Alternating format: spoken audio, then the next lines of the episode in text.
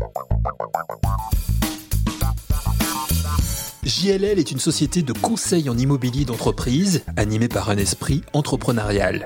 De la jeune start-up jusqu'au grand groupe international, JLL assiste ses clients durant toutes les étapes de leur projet immobilier, de la recherche d'espace jusqu'à leur transformation, quel que soit le type d'actif, bureau, commerce, entrepôt, locaux d'activité, hôtel ou résidence avec service. Les grands entretiens, un podcast Imo Week. À l'heure où l'on se pose de sérieuses questions sur le devenir des bureaux au sortir de la crise pandémique économique que nous traversons, nous avons souhaité nous pencher sur la question d'un point de vue investisseur, avec d'une part Walid Goudiard, directeur du département conseil et AMO pour assistance à maîtrise d'ouvrage chez JLL, et Flore Prader, directrice recherche et prospective chez JLL. Et tout d'abord, le bureau reste-t-il aujourd'hui un investissement d'avenir?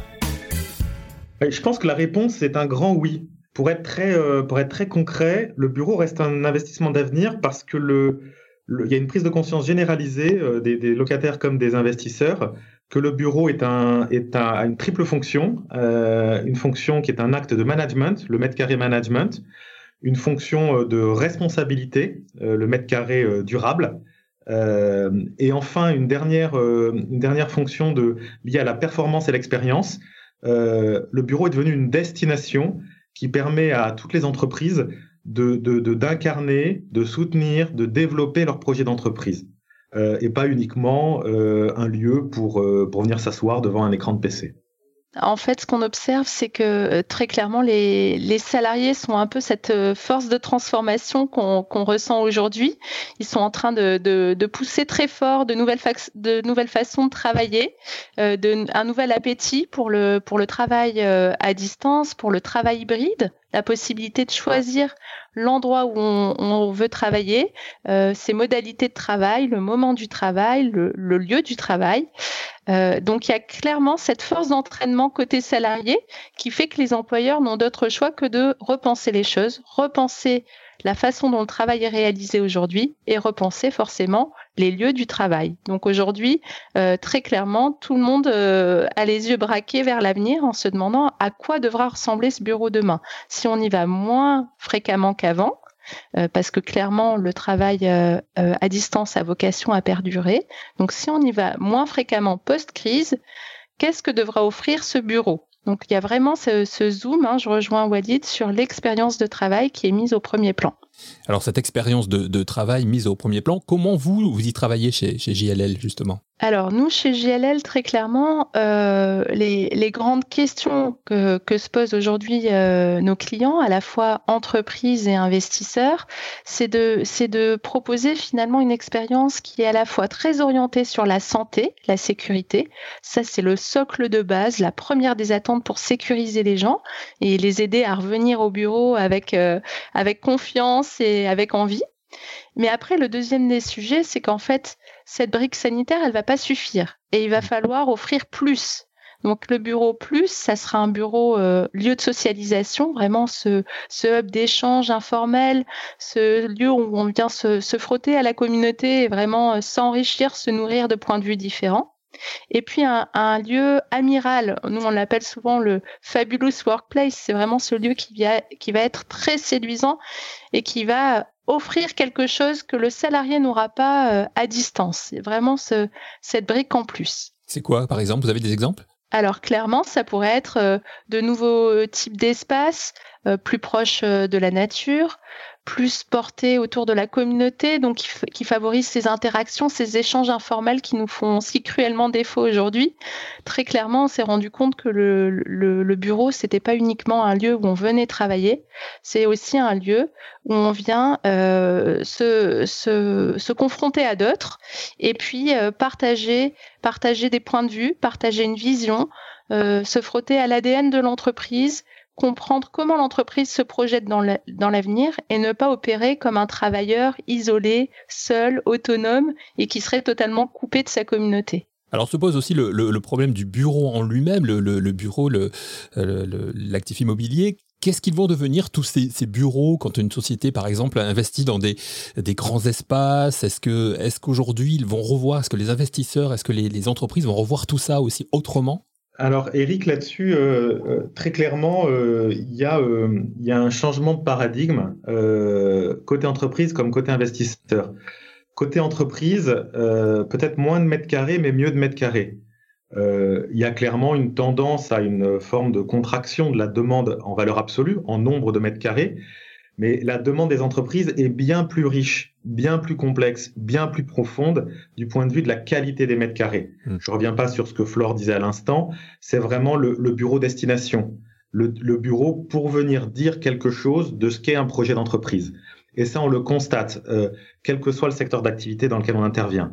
Euh, en banque, en assurance, euh, en life science. Euh, on développe par exemple en ce moment deux centres de R&D et tertiaires pour Servier et Danone sur le plateau de Saclay.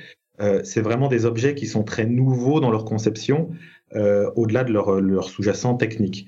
Le deuxième élément du point de vue des, des investisseurs, c'est que là aussi, il y a une vraie prise de conscience de ces, de ces trois piliers euh, qui les intéressent parce que c'est des piliers qui permettent de créer de la valeur. Les investisseurs, ça reste leur métier quand même. Hein. Hmm. Le premier de ces piliers, c'est euh, un actif n'est pas euh, tout seul au milieu de nulle part. Il fait partie d'une ville, il fait partie d'un morceau de ville, et on a un rôle à jouer dans la fabrique de la ville. Et c'est ce que demandent d'ailleurs les, les, les habitants finaux de ces bureaux. Ils veulent aller dans des endroits qui soient accueillants, chaleureux, connectés au transport, responsables du point de vue du développement durable.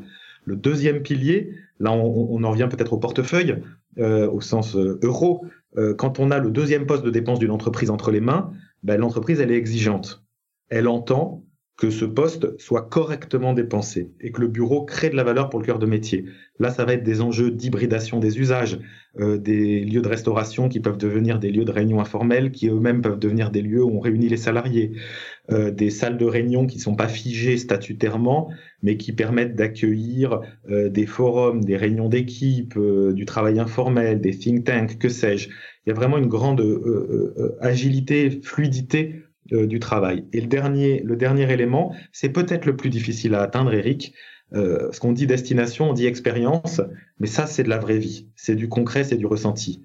Euh, comment le, collaborateur y retrouve au bureau un peu comme une forme d'échelle domestique appliquée au monde de l'entreprise, évidemment. Mmh. Quand vous êtes chez vous, euh, là, euh, nos auditeurs ne le voient pas, mais je vois que vous êtes chez vous. Vous avez l'air bien, c'est chez vous. Il y a une petite étagère derrière, il y a un peu de déco.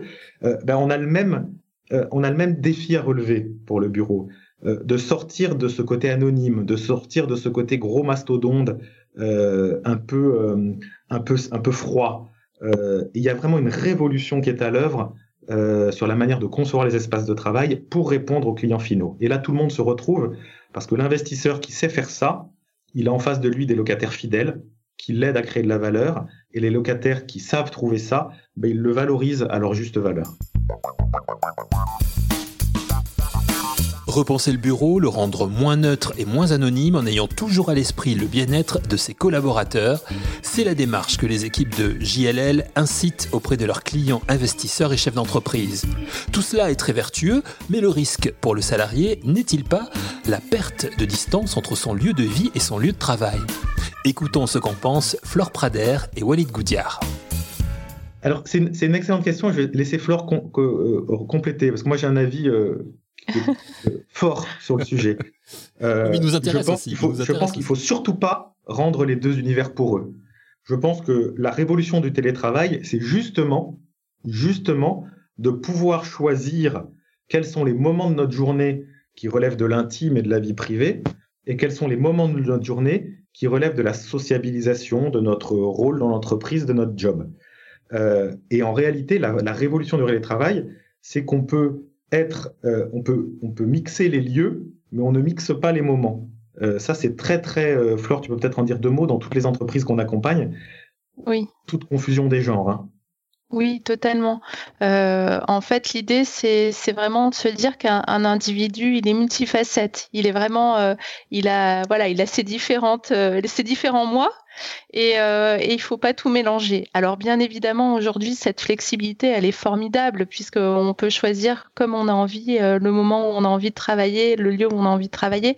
Mais, euh, mais tout l'enjeu, on le voit hein, sur ce télétravail qui s'inscrit sur la durée, c'est que les gens n'arrivent plus à distinguer le professionnel euh, du privé. Hmm. Et donc là, il y a un vrai impératif, on le voit en matière même de santé mentale, parce qu'on a des gens qui n'arrivent plus à gérer les deux sphères. C'est trop, c'est trop, euh, euh, trop, trop emmêlé en fait. Hmm. donc clairement, quand on accompagne aujourd'hui des entreprises dans la redéfinition du travail, il y a toute une séquence autour de quelle serait la journée type quels sont les espaces qui peuvent le mieux euh, soutenir euh, chaque individu dans ses différentes euh, activités, etc. Et en laissant également une place, même dans une journée de travail, à des impératifs privés. C'est vrai, on a, quand même les deux qui, sont un peu entremêlés, mais, l'idée, c'est de, de, permettre aux gens quand même de, de déconnecter, de décloisonner. Et on se rend compte que pour ça, le lieu physique a de vraies vertus. Le aller au bureau, c'est une façon d'inscrire une routine quotidienne euh, avec un temps de transport. Finalement, tout le monde euh, euh, blâmait les temps de transport, mais on se rend compte qu'il crée une parenthèse qui était bienvenue, qui permettait aux gens, finalement, de gérer cette transition entre le professionnel et le privé. donc là, il va falloir recréer ces sas de, de décompression, ces sas où chacun peut se retrouver et arriver à jongler entre les deux sphères. Eric, un symptôme de ça qui me semble révélateur, quand on parle de mètre carré management, euh, chez JLL, nos équipes euh, spécialisées en environnement de travail, euh, workplace, pour utiliser un anglicisme à la mode, les professionnels qui la composent sont pour moitié des, professionnels de l'immobilier, de la gestion de projet, du design, de l'ingénierie fluide, etc., etc. Mais pour l'autre moitié, pas du tout leur monde. L'autre moitié de cette équipe, c'est des spécialistes de, des organisations, des RH. de la sociologie de la sociologie. On, voit bien que le, sujet, il est là. Il est quel, quel acte on pose derrière telle manière de, de management on pose, derrière telle ou telle manière de concevoir un immeuble de bureau. Donc si nous résumons tout ce qui vient d'être dit, il faut repenser le bureau en fonction de l'humain, en fonction de celle de celui qui y travaille. Déjà, avant la crise provoquée par la pandémie, de nombreuses réflexions allaient dans ce sens de la part des promoteurs et investisseurs. Je pense notamment au projet d'immeuble de bureau Arboretum par Woodéum à Nanterre, qui a fait l'objet d'une émission dans ce même rendez-vous. La crise du coup a accéléré le besoin, et même si dans l'immobilier, dans la construction, on a toujours besoin de temps, comment faire pour que ce nouveau bureau en phase avec l'humain et ses nouveaux usages soient mis en place rapidement. Walid Goudiar et Flore Prader ont un avis sur la question. Écoutez Eric, je vais vous donner un exemple très concret. On développe une tour à la défense qui s'appelle la tour emblème. Euh, pour le compte de Red Tree Capital. Ben, très concrètement, sur Emblème, le sujet a été de se dire, et c'est d'ailleurs un des enjeux de Paris La Défense, l'aménageur, le sujet est de se dire, je ne suis plus dans un quartier d'affaires, je suis dans une ville. Hmm. Qu'est-ce qui fait la ville? Ce qui fait la ville, c'est des jeux de rue, de trottoirs, de transparence sur les socles, de services, de petits commerces, ce qui, ce qui la rend plus humaine. Et eh ben nous, très concrètement, si je prends la tour emblème, l'intégralité du socle est traitée comme si on avait affaire à un immeuble haussmanien dans Paris. Euh, des arcades transparentes, des commerces, un accueil, euh, un centre wellness. Euh, et, et c'est des actes, vous savez, on, ne fabrique pas des centrales nucléaires, hein, euh, ce sont des actes très concrets très pragmatique et on va coller aux, demandes des, clients finaux. Et les clients finaux, ils demandent une chose, ils demandent de se reconnaître dans la ville qu'ils habitent. Et se reconnaître dans la ville qu'ils habitent, ça veut probablement dire plus de frugalité, moins de gigantisme, plus de proximité. Et ça, c'est possible, y compris sur des grosses opérations. Vous citiez Arboretum. Arboretum, c'est colossal comme opération. Euh, pour autant, c'est ce qu'ils visent. Mais ça, ça peut être appliqué à beaucoup de, à beaucoup de nos développements et c'est dès maintenant. Quels sont les, axes que vous avez pris, vous, pour 2021 chez JLL pour, euh, pour avancer dans, dans, et pour, pour faire en sorte que le bureau puisse rester un investissement d'avenir, pour revenir un petit peu à ce que l'on disait au début je, je, citerai trois dimensions je vais laisser Flore euh, compléter parce que euh, Flore, c'est la sagesse. Moi, elle, m'équilibre beaucoup. il faut en retenir trois, Eric. Mm. les trois axes qui font que le bureau continuera à être créateur de valeur, euh, c'est le mètre carré management, axe numéro un. On, on, est vraiment très attaché à cette dimension-là. Le deuxième axe, c'est le mètre carré responsable.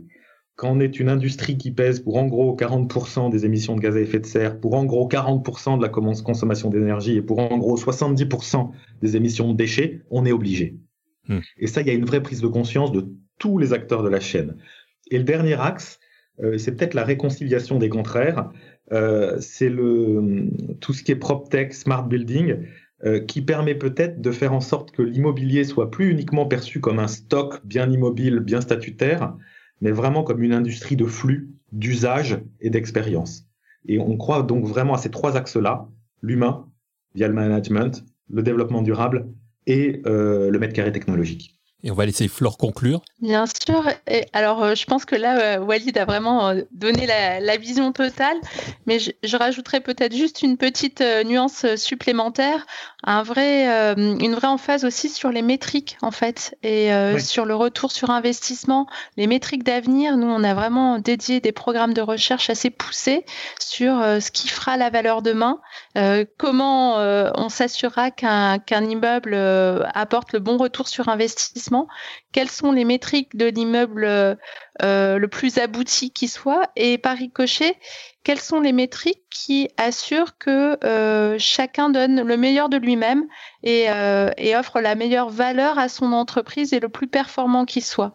Donc, qui est à la fois arrive à avoir une vraie performance individuelle, une performance d'équipe, mais aussi arrive à s'épanouir et à grandir dans son entreprise. Donc là encore, on retrouve ce que disait Walid, hein, en miroir euh, la valeur humaine, la valeur mmh. qui se dégage de l'entreprise et la valeur de l'immobilier, comment l'un et l'autre euh, se répondent.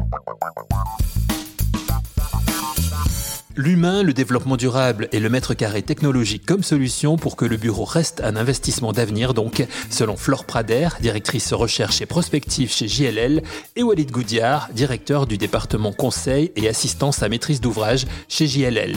Pour en savoir plus, rendez-vous sur le site jll.fr. Merci à tous les deux et merci à vous d'avoir écouté cette émission. Nous nous retrouvons rapidement pour un nouveau numéro de Les grands entretiens, un podcast Imo. Thank you.